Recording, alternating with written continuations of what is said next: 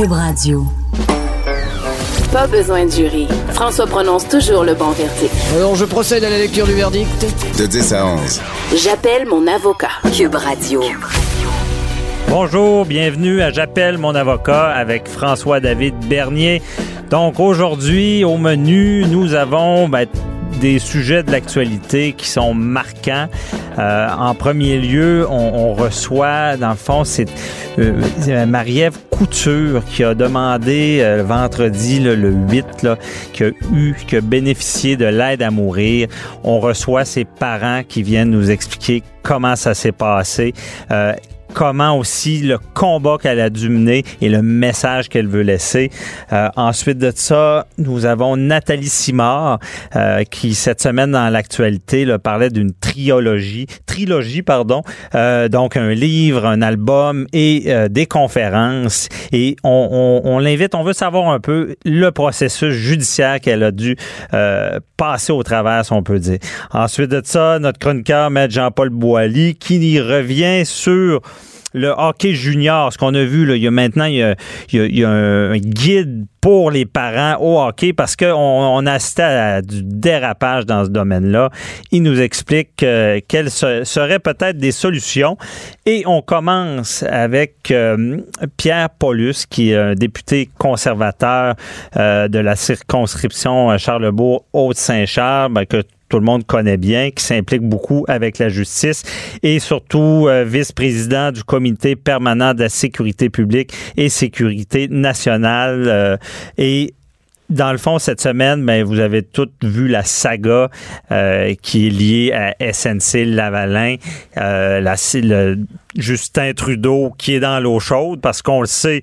Bon, on, on prétend qu'il aurait fait des pressions pour euh, qu'un accord de réparation qu'on appelle et euh, avec SNC Lavalin, dans le fond, un accord de réparation, c'est qu'on veut éviter tout un processus de poursuite criminelle quand c'est des entreprises. Parce que, évidemment, une entreprise, on pourra pas la mettre en prison. Donc, au final, même lorsqu'on a des accusations criminelles, on finira par donner souvent des amendes très salées pour donner l'exemple. Et là, il y a ce, cet accord de réparation qui est possible depuis l'automne dernier. Euh, ça fait à peu près un an avec le code criminel qu'on évite toute la, procédure, les procès et qui nous permet des fois de, de régler la situation, donner l'exemple.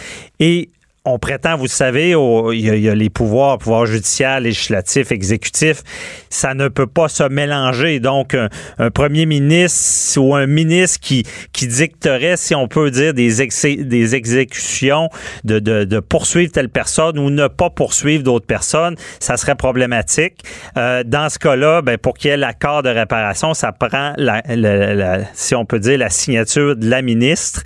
Et il y a quand même une implication du ministre de la Justice avec la, directrice des poursuites pénales. Mais là, ce qui se passe, c'est qu'on dit que Justin Trudeau aurait mis une pression sur son ministre pour que ça passe. Et là, on, franchit la ligne si c'est ça. Là. Donc, c'est toute la controverse. Euh, donc, avec moi, Pierre Paulus, euh, euh, que j'ai déjà présenté. Là. Bonjour, Monsieur Paulus. Oui, bon matin, M. Bernier. Bon matin. Merci d'être là pour nous expliquer un peu plus cette controverse. Là, on sait que c'est sûr vous êtes conservateur, c'est des libéraux, mais je pense que avec votre fonction de vice-président au comité permanent de la sécurité, c'est un domaine que vous connaissez bien. Pouvez-vous, pour nos auditeurs, au départ, nous expliquer cet accord de réparation, c'est quoi là? Oui, absolument. Puis écoutez, euh, justement, d'entrée de jeu, je veux mentionner que c'est vraiment un aspect qui, pour nous, n'est pas partisan. Mm-hmm. Nos adversaires libéraux essaient de dire qu'on fait de la partisanerie, mais au contraire, pour nous, c'est la vérité qui compte actuellement dans toute la saga de, de Justin Trudeau et de Mme Raybould. Euh, pour ce qui est de l'accord de réparation, écoutez, ça, premièrement, c'est un, euh, un accord, c'est une mesure législative qui a été préparée et qui a été passée en catimini dans le dans le projet de loi omnibus du budget de 2018. Donc, on ah. a c'est les gens du comité des finances qui ont vu ça passer, savaient pas trop, euh, ça a fini dans un projet de loi de 500 pages, donc ça va vite. Oh, c'est assez volumineux. c'est ça. Fait que ça n'a jamais été amené vraiment en débat à la Chambre des communes, cette histoire-là. On l'a pas vu passer. Finalement, ça s'est ramassé, euh, voté en Chambre par le budget, finalement. Et euh, par la suite, là, ce qu'on a appris, ce qui n'a pas été rapporté cette semaine euh, énormément, c'est que la directrice des, euh, des poursuites pénales du Canada a statué que cette fameuse mesure législative-là, 715.3, euh, qui était rajoutée au code criminel, ne s'appliquait pas au cas de SNC-Lavalin.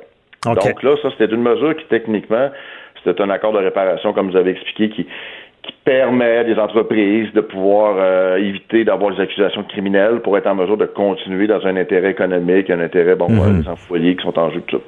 Mais là... Euh, Donc, la, on, déjà, on savait que ça pouvait pas marcher, c'est ça, je comprends. Depuis le mois d'octobre, SNC Lavalin a même publié un communiqué qui est disponible sur leur site web disant que la direction des, euh, des poursuites pénales du Canada avait refusé de se servir de l'accord de réparation, qui, comme je vous le répète, avait été mis dans, caché un peu par les libéraux mhm. dans le budget. Donc là, ça veut dire que depuis l'automne, SNC est au courant que ça fonctionne pas. Et de là que là, je mets des guillemets, que probablement que M. Trudeau, son bureau, ont fait des pressions sur l'ex-procureur général du Canada pour trouver une solution. Parce que là, ce qu'il avait prévu avec cette loi-là n'a pas fonctionné. Là, on sait qu'il y avait une problématique, ça fonctionnait pas. Mais cette semaine, dans l'actualité, c'est, euh, on, dit, on, le premier ministre aurait fait des pressions sur sa ministre de la Justice et ça. pourrait être dans le fond, ce n'est pas seulement que, parce qu'on sait que l'accord de réparation, ça prend l'accord du ministre, mais la problématique serait, ça serait plus profond que ça. C'est que ça fonctionnait pas au départ. C'était pas seulement l'accord. Exactement, c'est ce qu'on voit. C'est ce que nous, euh, cette semaine, on a vérifié parce qu'on a tout le monde est un peu pris par surprise. Mm -hmm. arrive une situation qu'on apprend dans le Globe and Mail le jeudi de la semaine dernière, qui dit il y a eu l'interférence au cabinet de soins ministre du, politique envers le système de justice. Et c'est pour ça que Mme Raybould était tassée, blablabla. Là, on a tout dit qu'est-ce qui s'est passé, parce que personne ne le savait. Mhm. Donc, finalement, c'est en, apprenant au jour le jour que c'est dans le dossier de SNC-Lavalin qu'il y a une problématique. Mais là, l'accord, c'est ça. L'accord en octobre de ce que on, vient de voir, on l'a constaté, c'est quand euh, la, la, responsable, la directrice des poursuites, a dit non, ça marche pas, cet accord-là ne peut pas s'appliquer à SNC-Lavalin pour différents critères, dont euh, le, concept d'avoir des peines criminelles à l'extérieur du Canada, par exemple. OK. Et euh, c'est ça qui fait en sorte que là, l'accord ne fonctionne pas. Et toute la semaine, les gens, les médias au Québec disaient, ben faites passer cet accord-là, il faut aider à faire passer l'accord, mais c'est parce que l'accord, il marche pas. Et c'est là la, probablement la pression qui s'est passée au cabinet en disant arrangez-vous que ça fonctionne. Et là, on est là. là.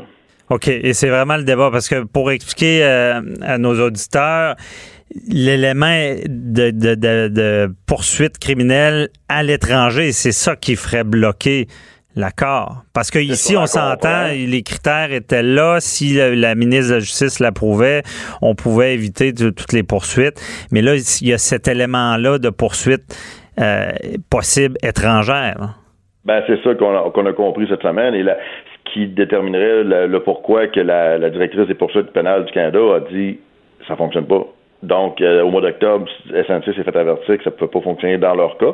Ce qui veut dire que les libéraux, quand ils ont préparé les articles de loi pour faire l'accord de réparation, ça a mal été fait, ça a été inséré, pas de vérification, personne n'a pu fouiller ça parce qu'on ne le savait pas. Puis là, mhm. ben, finalement, on se ramasse aujourd'hui que SNC, SNC n'ont pas, sont pas plus avancés. Puis là, euh, l'autre problématique pour nous au niveau politique, c'est l'ingérence du cabinet avec Mme Rabel. Là, euh, ça, c'est le débat de fond. Euh, quand vous, êtes, une émission de droit, là, quand on mhm. parle de droit, d'état de, droit, pour nous, c'est fondamental. Le procureur général du Canada a une indépendance. Puis l'indépendance, ce qu'on voit, c'est que le cabinet a fait des pressions sur Mme Rabel, puis elle, comme procureur général du Canada, ne pouvait pas accepter ça. Puis là, le reste s'ensuit. Là. elle était démise de ses fonctions, puis là, finalement, elle a démissionné euh, cette semaine. C'est complexe. Là. Mais Mme Ribble ne peut pas parler parce qu'en tant qu'ex-procureur général, elle avait un statut d'avocat client. Et M. Trudeau n'y a pas enlevé son lien ben, c'est important de l'expliquer, ça, parce que les gens comprennent mal. L'avocat client, ben, c'est le gouvernement. C'est que le procureur général, c'est comme si c'était l'avocat euh, du gouvernement, donc de, Justin Trudeau. C'est seulement Justin Trudeau qui peut lui la relever du secret professionnel? Oui, parce que c'est ça, quand, on est ministre de la Justice, là, c'est ministre un peu comme tout le monde pour gérer un ministère et ça, mais quand tu as la, fonction de procureur général, là, tu l'avocat qui représente le gouvernement. Puis, euh, tu as une relation. Fait que là, le gouvernement, ben, c'est le gouvernement, mais c'est nous aussi. Là. OK. Et la relation de, de confidentialité du secret professionnel, là, c'est juste M. Trudeau, comme premier ministre, qui peut dire j'enlève ça, vous pouvez aller parler. Mais tant qu'il n'enlève pas ça, Mme Raybould est tenu au secret, elle ne peut pas dire un mot à personne. Puis lui, ben, M. Trudeau s'est permis toute la semaine de faire des commentaires, mais elle, euh, elle n'a pas encore le droit de parler. C'est là que nous, euh, en tant là, on revient en politique. Nous, comme mhm. opposition officielle, on dit à M. Trudeau, permettez à Mme Raybould de parler, on veut savoir le fond de l'histoire. C'est ça, parce que c'est quoi la prochaine étape? C'est son témoignage? Parce que là, je comprends que vous voulez la lumière là-dessus, là, parce que dans, dans, notre société, on veut pas que le pouvoir, euh, l'exécutif ait joué dans, dans ce qu'on appelle le pouvoir judiciaire. Mais c'est quoi la prochaine étape? Ben, cette, cette semaine, euh, je suis allé à Ottawa, j'ai participé au comité de la justice. On a fait une, on avait commandé une réunion extraordinaire du comité de la justice, réunion spéciale pour demander de pouvoir faire une audience, de faire venir Mme Raybould, de faire venir neuf personnes qui travaillent au cabinet de M. Trudeau. Puis les libéraux ont refusé notre demande. OK. Puis selon vous, est-ce que Justin Trudeau aurait fait des pressions sur sa ministre pour que ça passe, tout ça? Ben là, moi, c'est ça, je suis comme vous, je suis comme tout le monde. On l'a appris via le Globe and Mail la semaine passée. Mhm. Là, on est à l'étape de vouloir le savoir. Puis là, euh, les libéraux font tout en leur possible pour empêcher d'avoir la vérité, et c'est ce qui est problématique actuellement. Avant de reparler du dossier FNC Lavalin, qui est un autre cas, le cas fondamental, c'est de mhm. savoir... Parce qu'il y a des, des emplois aussi en jeu. Donc, dans tout ça, on veut la vérité et je crois que vous allez continuer à travailler là-dessus, à vous entendre. Donc, euh, à, suivre, peut-être qu'on vous recevra pour avoir encore plus d'éclaircissements. Évidemment, c'est un dossier très important. Puis merci beaucoup euh, d'être venu euh, nous en parler, M. Paulus. Merci à vous. Merci. Bonne journée. Bye bye. Après la pause, je reçois le père de Marie-Ève Couture.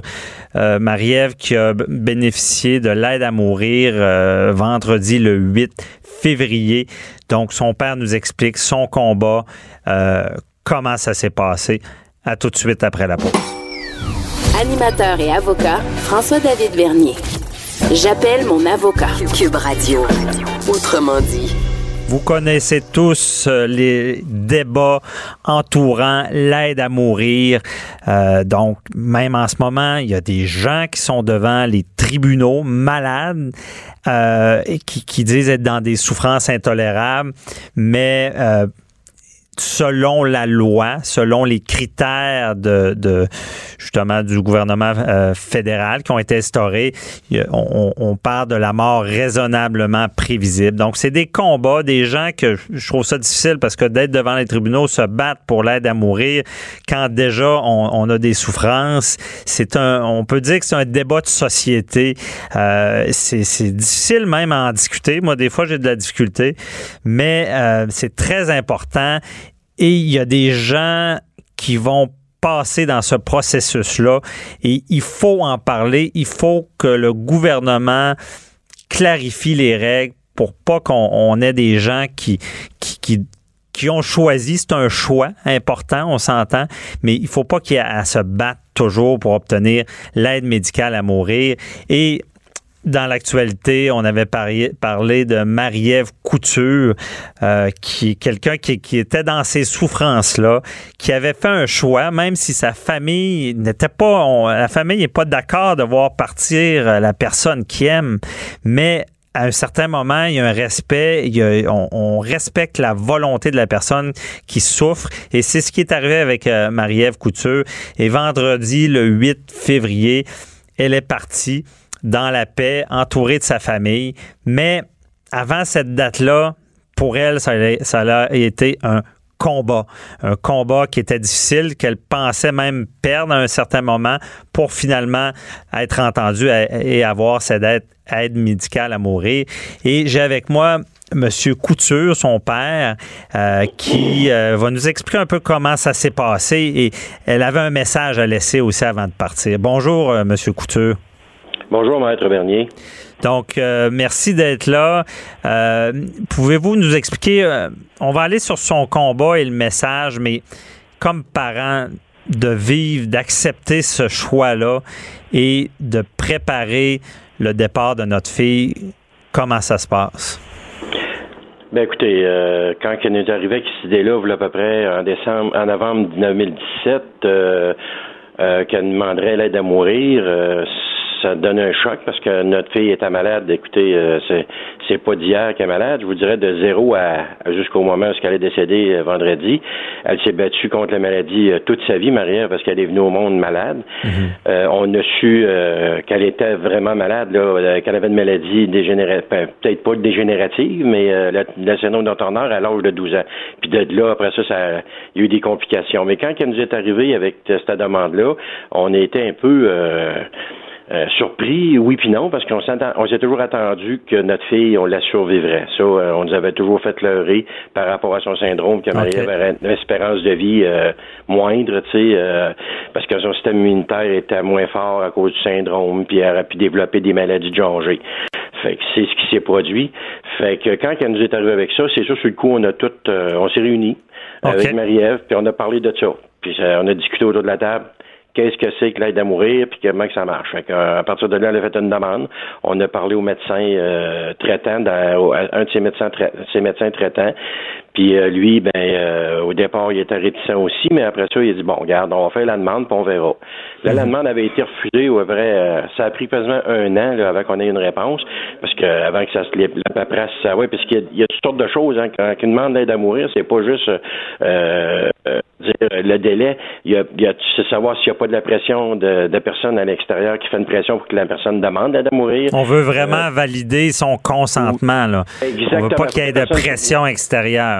Et voilà faut que la personne soit consciente, il faut qu'elle ait un état psychologique assez lucide, il faut qu'elle soit capable de répondre d'elle-même, euh, faut pas qu'elle soit dépressive, euh, faut pas qu'elle soit sur, trop médicamentée, faut, faut vraiment que la personne soit lucide, faut qu'elle soit, faut qu'elle soit vraiment là, là pour mhm. dire, ouais, puis quand elle fait la demande, que ça vient d'elle, écoutez, euh, on a rencontré un psychiatre, euh, moi après ça, j'ai rencontré le même psychiatre, il m'a posé des questions pour savoir ce que Maria lui avait dit, si ça concordait avec ce que, c'est toutes des affaires, puis, puis la maladie qu'elle avait ce qui a, euh, ce qui a fait que ça a été refusé au départ, c'est parce qu'elle n'avait pas de délai, elle n'avait pas de, de prescription, elle ne pouvait pas dire il reste moins d'un an à Mais quand vous dites qu'elle n'avait pas de délai, c'est que, comme on dit souvent, sa mort, on ne savait pas quand elle, allait mourir. OK. Ben, les, médecins nous disaient ben, on n'a pas de boule de cristal, euh, on peut pas dire euh, qu'on peut. Ils disaient ben, elle peut encore vivre un an et demi, deux ans, trois ans. Mais là, euh, quand tu as 35 ans, puis que ben, à ce moment-là, elle a 34 ans, écoutez, même 30, 33, là, mm-hmm.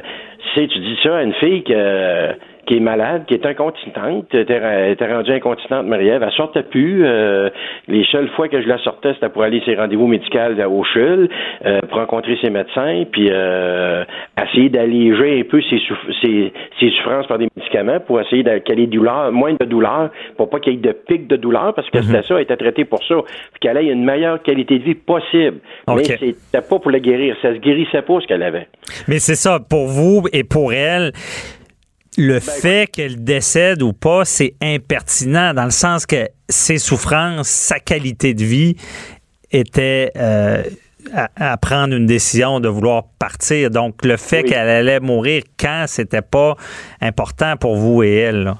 Non, c'est ça. Puis nous autres, quand on a quand on a reçu la réponse, parce que là, son état, après la réponse, ça a comme eu un effet, euh, c'est bizarre, là, son état s'est détérioré. Là, c'est pas, c'est pas elle qui l'a provoqué, c'était vraiment là, là, son intérieur, son foie commençait à dépérir beaucoup. Euh, c'est en train de, de, au moment où on se parle, là, admettons qu'elle n'aurait pas eu l'aide à mourir, on le sait pas, là. Encore là, on n'a pas de boule de cristal, mais je vous dirais à 99,9 Marie-Ève serait peut-être même pas rendue à aujourd'hui, elle serait peut-être morte naturellement. Sauf qu'elle aurait souffert tout à ce temps-là, pour, ben, pas pour rien, mais elle, serait décédée avec des souffrances, puis ça aurait été moins beau. Mais euh, elle, serait décédée, on ne sait pas quand, on ne sait pas si vous auriez pu être présent ou pas. Si... Exact, c'est ça la conscience, parce que la beauté de ça, puis en ce cas-là, c'est la beauté, c'est pas beau de voir son enfant mourir, mais non. ce qui est, ce qui est l'avantage, c'est qu'on a pu échanger avec Marie-Ève. Avec elle, puis elle, elle a pu échanger avec nous. Il y a des gens de la famille qui ont pu venir la voir, des amis de longue date qui l'avaient pas vue, qui sont venus les, tu sont venus témoigner à, elle, puis elle est encore potable visuellement. Tu sais, c'était pas une personne toute défaite avec plein de branchages de comprends. Puis, puis, un respirateur, puis tu sais, un souffle court. Puis, Mhm. tu sais, c'était pas. euh, Elle a pu ça- prévoir son départ et parler aux gens qu'elle voulait, euh, laisser des messages. Et si on en vient justement au moment de son départ, comment ça se passe dans les faits? Ben, vous êtes faits, entouré, vous, êtes, Oui, vous ben, voulez... la- Ouais. C'est la personne qui choisit d'abord, euh, je peux nommer son nom parce que là, dans la presse plus, il le nomme, là, le, le docteur Pierre Vien. Oui. que, euh, moi, je l'ai appelé mon ange gardien parce que vraiment, c'est un homme qui fait un travail extraordinaire. Mais euh, écoutez, puis euh, c'est un, c'est un humain, là, il est très humain, puis il est très proche des patients.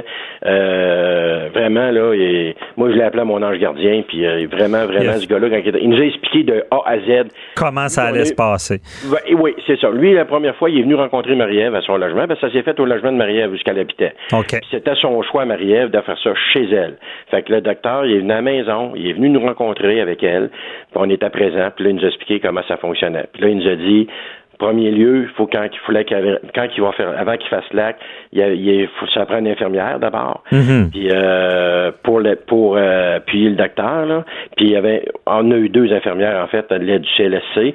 Puis il y avait le docteur, il y avait moi, ma femme, le- puis mon garçon, euh, puis il y avait d'autres gens autour. Mais Ça, c'est au moment, au moment de son départ, tout ça. Ouais, ouais, mais oui, pour le préparatif, il nous avait tout expliqué comment que ça se procède. Fait que ça, on n'était plus dans l'inconnu, on n'était pas dans l'incertitude. Marie-Ève, elle savait en- encore plus comment ça serait passé, puis comment que ça se procéderait. Puis là, elle, tu sais, elle- a pu euh, vraiment aller jusqu'à la fin, là, sereinement. Parce que Marie-Ève, là, ce qu'elle voulait, là, c'est Sereinement. partir sereinement. Elle voulait pas partir, elle voulait partir en paix. Elle voulait pas partir en- dans le trouble, elle voulait pas, tu sais. Fait que c'est Ouais. trois piqûres. La première, c'est comme si, c'est comme une anesthésie générale. Elle s'en- Elle s'endort tranquillement, ferme les yeux. La deuxième, c'est comme pour paralyser un peu les, les, les, les, un peu, euh, pas- pas- pas- les muscles, pour que ce- puis certain qu'elle se ne réveille, elle se réveille plus. Puis la troisième, c'est elle qui fait que le cœur euh, c'est- arrête de Arrête. battre tranquillement. Là, c'est- ouais, c'est ça. Puis à ce moment-là, là, quand elle arrive après la première piqûre, la deuxième, là, on se rend pas compte de rien. Là. Elle, elle se rend compte. Elle- C'est comme ça, elle s'endormait avec vous, là. Et voilà. Fait que Ok. c'est pas lugubre, c'est pas macabre.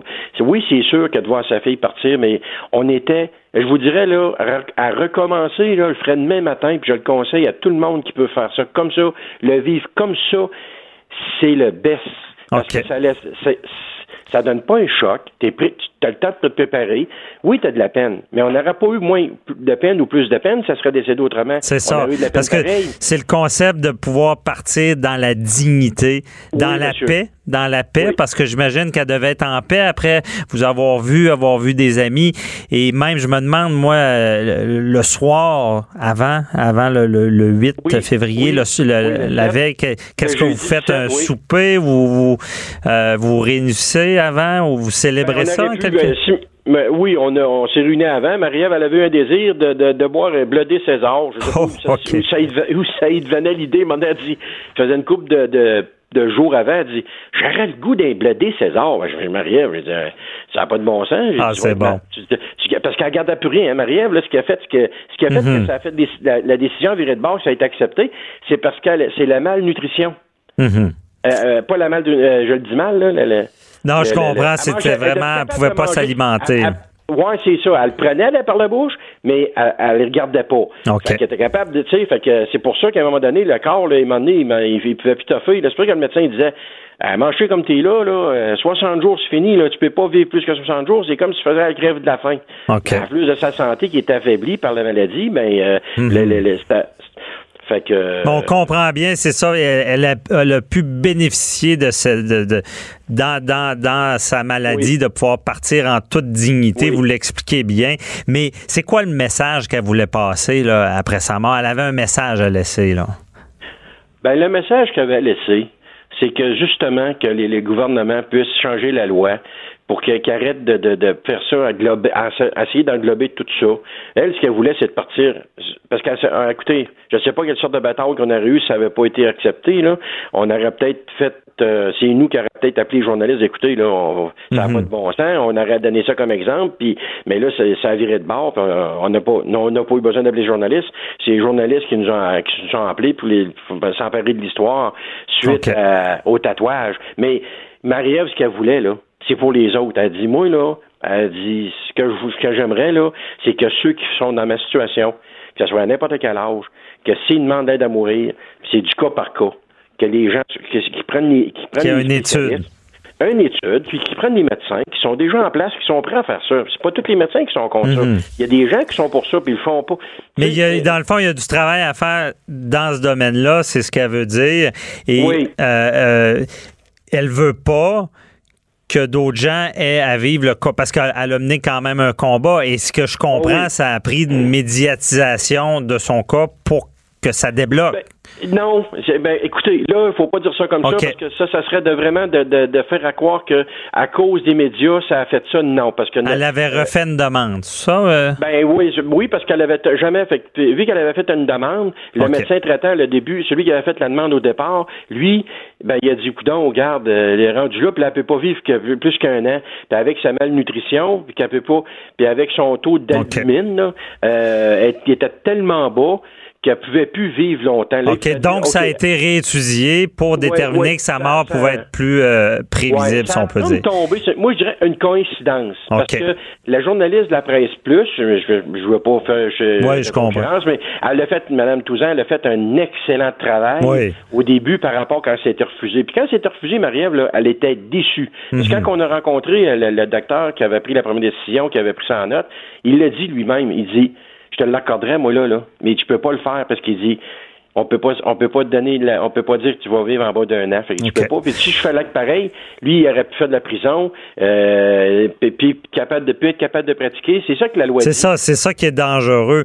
Mais Monsieur Couture, si on peut dire, parce que votre fille a quand même eu la chance qu'on puisse détecter tout ça, puis que sa demande soit acceptée. Mais ça, ça fait ressortir, euh, et on va terminer avec ça, mais ça fait ressortir le travail qu'il y a à faire parce que même si la mort n'est pas raisonnablement prévisible, il y a des gens qui veulent partir dans la dignité et on n'est pas, en tant qu'humain, on n'est pas obligé d'être dans des souffrances intolérables. C'est un, petit peu ça que votre fille voulait laisser comme message. Oui, puis pour nous, ceux qui restent, la famille, les proches, c'est plus facile après. Je ne dis pas qu'on a moins de peine, mais on, est... Le on deuil se vit mieux.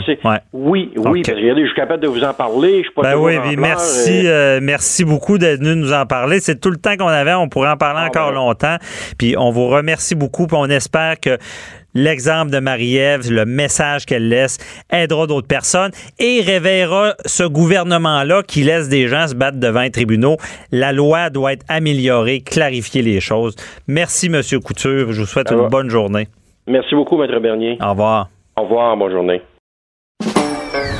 Pas besoin de jury. François prononce toujours le bon verdict. Alors, je procède à la lecture du verdict.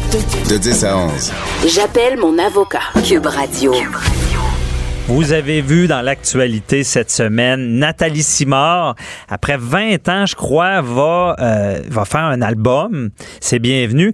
Mais c'est pas seulement un, un album, c'est une trilogie. Trilogie de, justement, chansons, livres et conférences. Et pour quelqu'un qui est dans le judiciaire, ben c'est certain que Nathalie Simard, pour moi, c'est une pionnière. Euh, elle a dû, elle a euh, dénoncé des actes, des agressions. Quand c'était un monument à l'époque, son, son manager, donc a réussi à dénoncer ça. C'est aussi une pionnière, si on peut dire, du, un peu du mouvement moi aussi, parce que maintenant il y a le mouvement moi aussi. On trouve le courage, on dénonce, mais elle, elle était seule, euh, elle était connue, elle savait l'impact que ça aurait euh, sur sa vie. Elle a trouvé le courage de dénoncer et moi, je voulais savoir comment ça s'est passé et c'est pour ça que je la reçois. Nathalie Simard, bonjour. Bonjour, bonjour. Merci de votre invitation. Ben, bienvenue à l'émission. Merci. C'est ça, ben, l'émission justement qui euh, cible un peu plus le, juridique, le judiciaire. Et c'est ça, on, je voulais savoir, vous, comment ça s'est passé de cette journée-là? Comment vous avez trouvé le courage justement de dénoncer votre agresseur? Ben, c'est un processus, c'est un long processus. Hein? Euh, tu sais, dans la vie, quand tu penses que tu es toute seule à vivre ce genre de, crime-là, euh, tu, tu, tu penses pas qu'il y en a autant. Mhm. Alors, à un moment donné, c'est, c'est, une démarche personnelle qui commence d'abord par je suis allée consulter un psychologue euh, pendant pendant mon Dieu deux ans ah Et c'est un processus à un moment donné. C'est comme, à un moment donné, on peut plus garder ça à l'intérieur de soi. Hein. Tout ce qui reste à l'intérieur mhm. finit par pourrir. Hein. Alors, on veut pas que notre vie pourrisse. On veut pas pourrir notre existence avec un crime que l'on n'a pas commis, mais qu'on se sent coupable. Et c'est là que c'est compliqué. C'est là que ça se complique. Toutes les mauvaises croyances, euh, il est temps que la honte change de camp et que la société comprenne bien que ce n'est pas à la victime d'avoir honte, mais mhm. bien à l'agresseur. Alors, c'est un long processus personnel, mais justement, tous les, mouvements actuels, lorsque j'ai dénoncé depuis deux ans les hashtags MeToo, hashtag moi aussi, tout ça a fait en sorte que la société s'est levée et dise, hey, mon Dieu, on n'est pas tout seul. Alors allons-y, puis libérons-nous. Et, c'est là l'importance. Puis euh, euh, c'est la prévention, parce que bien des fois, moi j'ai reçu des lettres de pédophiles dans le temps, il y a, il y a 15 ans de ça, qui disaient merci parce que je n'étais pas conscient du mal que je Ah ouais, jusque-là, OK. Et ça, ça m'avait tellement touché dans un sens positif. Parce que je me dis, c'est bien de sauver des vies. On m'a souvent dit ça à moi, tu vas sauver la vie. Et ça, c'est vraiment euh, une phrase qui me touche euh, au plus haut point. Puis ça, c'est le euh, baume après avoir justement trouvé ce courage-là. Mais vous, là, je, suis intrigué parce que souvent, ce qu'on dit, une victime, faut aller voir la police. Là. La police, ben ça doit faire peur de, seulement devoir... Parce que vous avez été pris en charge, quoi. Comment ça s'est passé quand vous avez dénoncé? Ben, moi, j'étais chanceuse. Quand on regarde les statistiques, trois cas sur mille qui, qui se retrouvent devant les tribunaux. Et lorsque j'ai vu cette statistique dernièrement, j'ai réalisé que je faisais partie des trois. Moi, euh, j'étais chanceuse en quelque sorte parce que chanceuse, oui, non, on peut pas dire mhm. qu'on est chanceuse. Non, c'est ça. puis de se retrouver devant les tribunaux. Ce que je veux dire en ce sens, c'est que j'ai pu le piéger à son insu, en visuel et en audio, avec des policiers qui étaient cachés dans la maison et qui ont tout enregistré en deux heures et demie de, de, de de dévoilement de la part de l'agresseur. Il a tout avoué ses crimes. C'est ça, il a avoué et c'était digne d'un montage télé, si je comprends. Parce que c'est important de le dire aux gens. Un, vous trouvez le coup. montage. Non, un instant, il n'y avait pas de montage télé. C'était tel quel. Là. Il y avait, ah, pas, télé, pardon.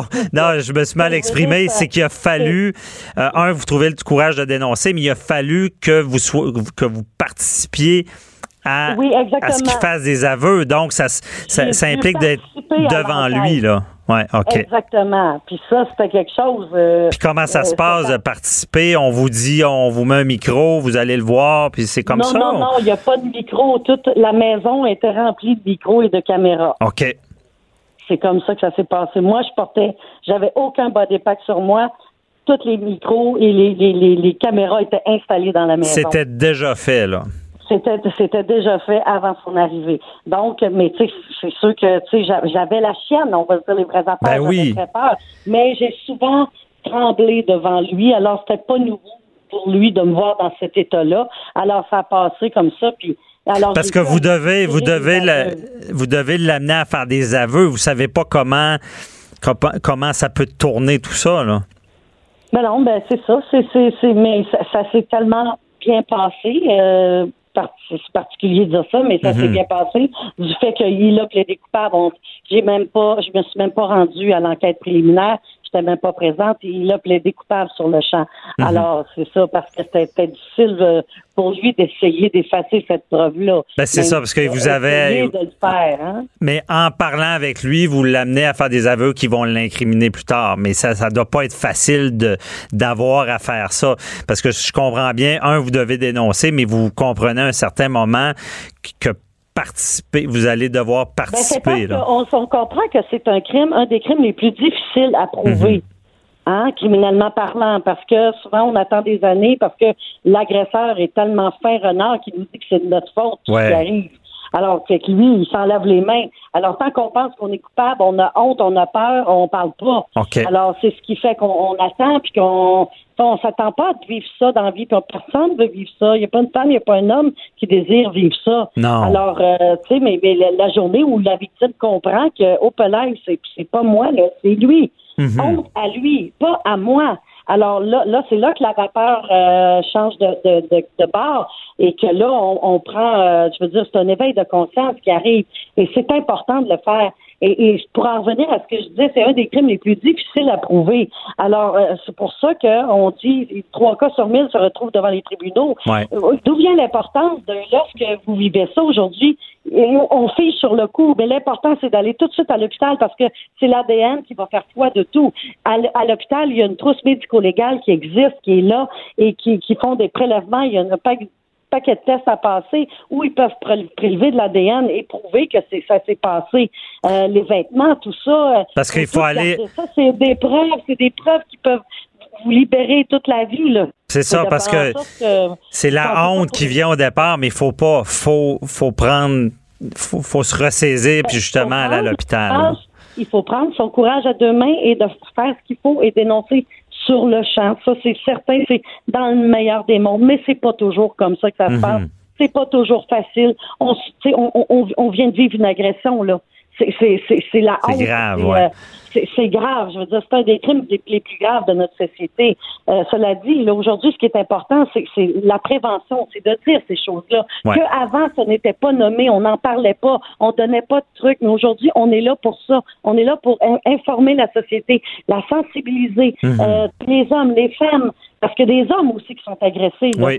Euh, alors, euh, tu sais, c'est- tout ça. Et, et aujourd'hui, je pense que l'important, c'est dans, dans le mode prévention et sensibilisation qui va faire en sorte qu'à un moment donné, ça va diminuer. Là, on va euh, et, et d'avoir un éveil de conscience par rapport à Ben, ça. c'est ça, bon mot, c'est un bon mot de conscience. Je pense que, on, puis comme je dis, vous étiez une pionnière dans ce domaine-là parce que ça devait pas être facile de mettre le pied dehors, non, si on peut c'est dire. pas facile. C'est pas facile. C'est pas facile d'être pionnière de ce Non. grand sujet. Mais hein. surtout quelqu'un de, de si connu, euh, quelqu'un, je, je veux dire, excusez, je parle avec mon cœur, vous deviez avoir peur là, carrément de ce qui allait Ben, arriver. Là.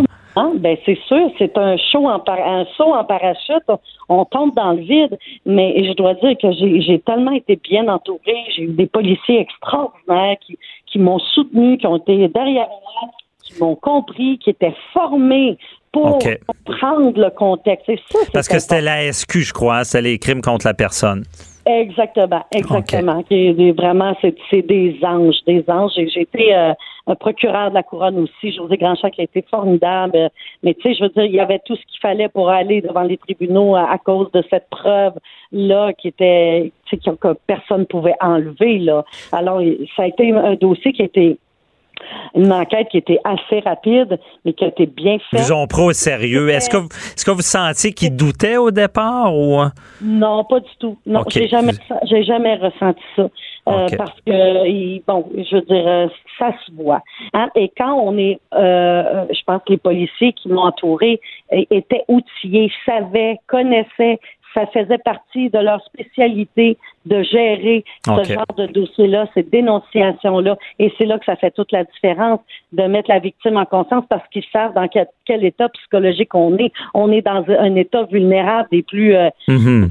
Épouvantable. Là. On est dans le pire de notre vie quand on décide de. de, de- Ben oui, j'imagine parce que c'est une boîte noire. là. Vous, allez, vous allez entrer dans une boîte noire, vous savez pas comment ça va se passer et vous savez pas tout le processus judiciaire. Ça doit justement euh, enlever le goût. J'imagine des fois vous deviez avoir le goût des fois de laisser pas, si on peut dire euh, laisser faire. là.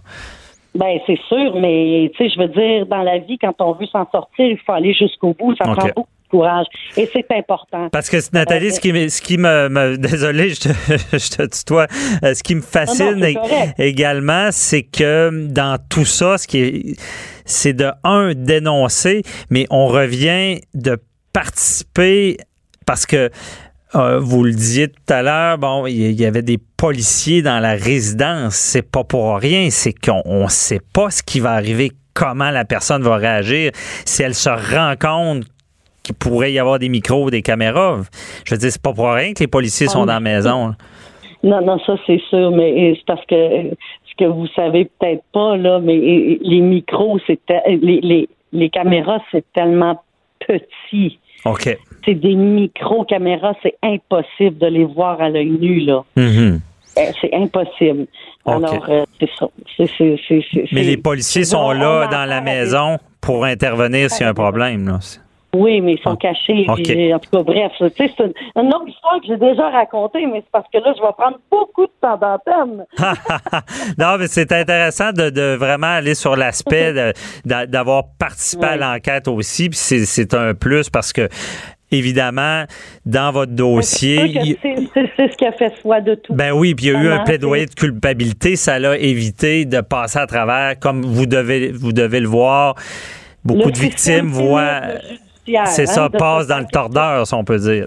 Exactement, parce que, euh, tu sais, on, demande aux victimes aujourd'hui de dénoncer et d'être fortes alors qu'elles sont dans un état euh, psychologique et physique épouvantable, tu sais, dans, une plus grande faiblesse. Alors que l'agresseur, lui, de son côté, se tourne les pouces puis il attend hors de tout doute raisonnable qu'il y ait quelque chose qui arrive. Ah. Pour trancher puis qui fait en sorte qu'il va s'en sortir. Euh, il s'en sort tellement facilement, c'est incroyable. Et c'est ça. C'est bien dit, c'est bien dit de devoir être fort dans un processus judiciaire quand on est détruit de l'intérieur. C'est, quand même bien dit. Puis je pense que. Ouais, c'est ça. Puis je pense que là-dessus, on, va se laisser là-dessus. Il y a beaucoup encore de travail à faire, mais déjà, je pense que ça évolue. Euh, oui, l'important, c'est ça, c'est de voir que nos gouvernements se penchent pour euh, faire des tribunaux spécialisés pour les agressions sexuelles, les victimes de violences conjugales. Alors, c'est positif. Maintenant, moi, j'aimerais juste en terminant dire qu'on mhm. est en conférence. Informez-vous, soit sur le site de la Bouée, euh, vous pouvez aller sur leur page Facebook. C'est un, une maison d'hébergement pour femmes victimes euh, de violences conjugales. Et vous pouvez aller sur ma page Facebook, Nathalie Smart officielle, pour avoir les dates aussi euh, des, des, conférences, parce qu'on est là pour vous aider, pour mettre de la lumière et du bonheur dans ben oui. malgré les sujets lourds. Puis on va suivre ça avec attention parce que je pense que s'il y a quelqu'un qui sait comment peut-être passer à travers ce genre de processus-là. C'est Nathalie Simard. Donc, merci beaucoup d'avoir été avec nous. Là, puis euh, bonne journée. Bye bye. Merci. Bonne journée. bonne journée. merci. bye bye. Question de divorce, de droit international, d'affaires criminelles. De 10 à 11. J'appelle mon avocat. Écoutez, vous ne serez pas jugé. Pour ceux qui ont des jeunes qui jouent au hockey, bon, ça s'adresse à vous. Euh, on sait cette semaine, la ministre a fait un, guide, un guide de comment se conduire dans les arénas. Bon, on est rendu là parce que dans les arénas, je l'ai vécu quand j'étais plus jeune, j'allais porter mon petit frère au hockey c'est un microclimat judiciaire, juridique. Euh, il y a, les, gens dépassent la ligne. Euh, des fois, pour la compétition, euh, on peut voir des altercations. Des fois, on a vu des menaces de mort ces arbitres. On, voit vraiment que des fois, il y a des gens qui qui qui ont pas de jugement, qui qui comprennent pas qu'il y a une ligne, comprennent pas que c'est des jeunes, et parce qu'on a déjà vu des cas de DPJ aussi, des gens qui abusent. Donc, c'est tout ça qui se passe dans les arénas. Ça a pris un guide. Et euh, à JE, jeudi dernier, on parlait même aussi euh, de parents qui dénoncent ça dans Hockey Québec, qu'il faut euh, protéger les jeunes de ce genre d'agissement-là. J'ai avec nous notre chroniqueur, M. Jean-Paul Boily, pour en discuter, qui, qui, connaît le sport, on le sait, qui a été dans ce domaine-là. Bonjour, M. Boily. Ben, salut. Écoute, moi, les bras me tombent un peu. Le guide de gestion de cas au hockey concernant les comportements inacceptables impliquant les parents. Ouf, quel titre. D'abord, on est rendu que même, même, même les guides sont rendus comme les projets de loi. On dirait qu'il faut mettre des mots, il faut que la langue française soit utilisée au maximum que les gens comprennent. Écoutez, bref, oui, effectivement, il y a des gens, des fois, que ça déborde, puis euh, on va se comprendre, là. Les parents, on peut-tu se calmer un peu? On peut-tu comprendre qu'il s'agit d'un sport, d'un jeu pour vos enfants?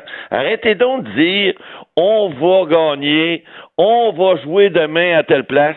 C'est pas on, c'est vos jeunes qui jouent.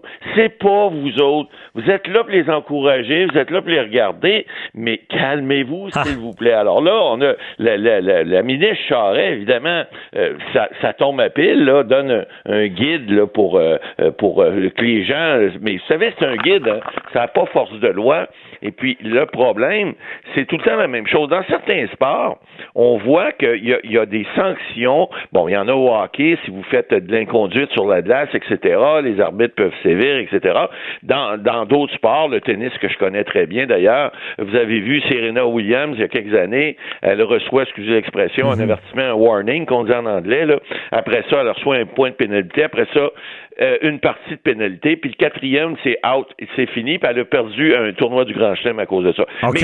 Mais, justement, Mme Boily, c'est un bon cas à dire, c'est habituellement le code d'éthique est pour les joueurs pas les parents. Ben oui, sauf que les parents, les parents sont régis par les lois applicables. C'est pas parce que vous êtes dans un aréna que vous avez droit d'envoyer promener l'arbitre.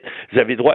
Ça, c'est des règles applicables au civil et au pénal. Parce que mhm. si des gens, par exemple, posent des gestes euh, euh, qui sont pas corrects, qui menacent de, frapper ou etc., il y a des accusations qui peuvent être données. Il y a des gens aussi qui pourraient faire l'objet, s'ils sont des, des personnes qu'on veut plus voir dans les arénas, ben ils peuvent faire l'objet de mandat de paix aussi, puis de se faire barrer la, porte des arénas carrément. Alors, ah. évidemment, tout ça, c'est à l'extrême, mais lorsqu'on voit des choses, j'ai vu cette semaine dans les médias, il y a un petit garçon qui joue pour une équipe Bam Tam dans sur la rive sud de Montréal.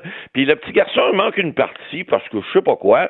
Et puis là, les parents, dans leur très grande sagesse, qui veulent gagner à tout prix un tournoi, font une pétition à l'entraîneur pour lui demander d'exclure ce jeune-là du tournoi, ben, en fait, de pas le faire jouer. Ah, ça n'a pas d'allure.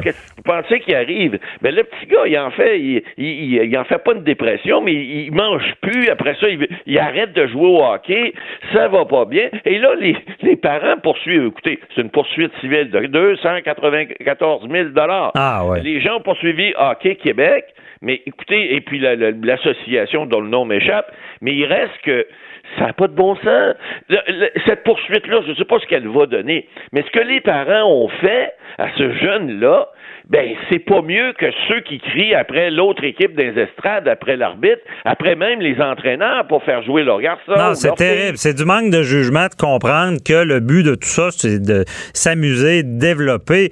Et même, il peut y avoir des codes DPJ dans ce domaine-là. Il y a des parents qui, qui voient leur enfant dans la ligne nationale puis ah, euh, ben, ils les mettent à l'entraînement c'est bien évident qu'il y en a qui sont. Puis vous savez que c'est pas 0,01% Il y a 300 000 matchs de hockey mineur par année au Québec.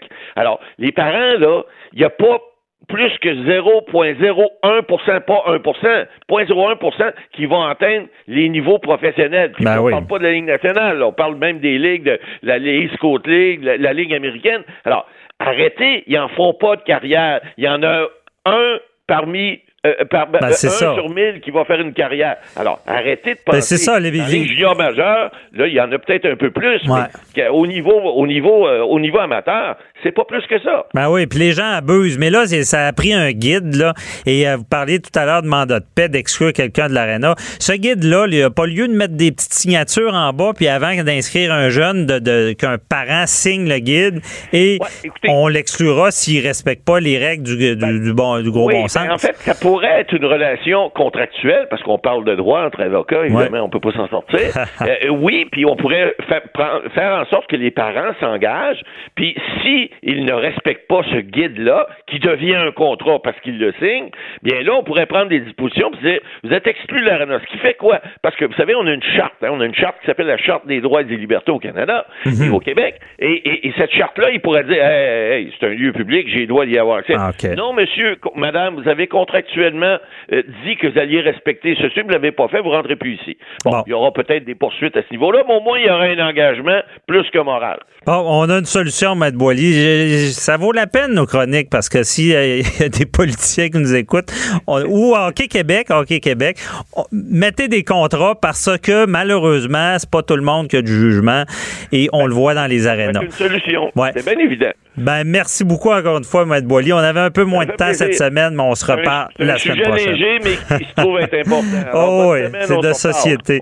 Bye bye. C'est tout le temps qu'on avait pour cette semaine, donc ça passe trop vite, une heure en judiciaire, mais quand même, euh, on vous invite à aller nous écrire sur notre Facebook. J'appelle notre mon avocat, notre avocat. J'appelle mon avocat. Euh, écrivez-nous questions, ça va orienter euh, nos sujets dans l'actualité et on vous choisira des invités pour vraiment vous expliquer comment ça fonctionne, vulgariser le droit. Donc, on se retrouve la semaine prochaine. Cube Radio.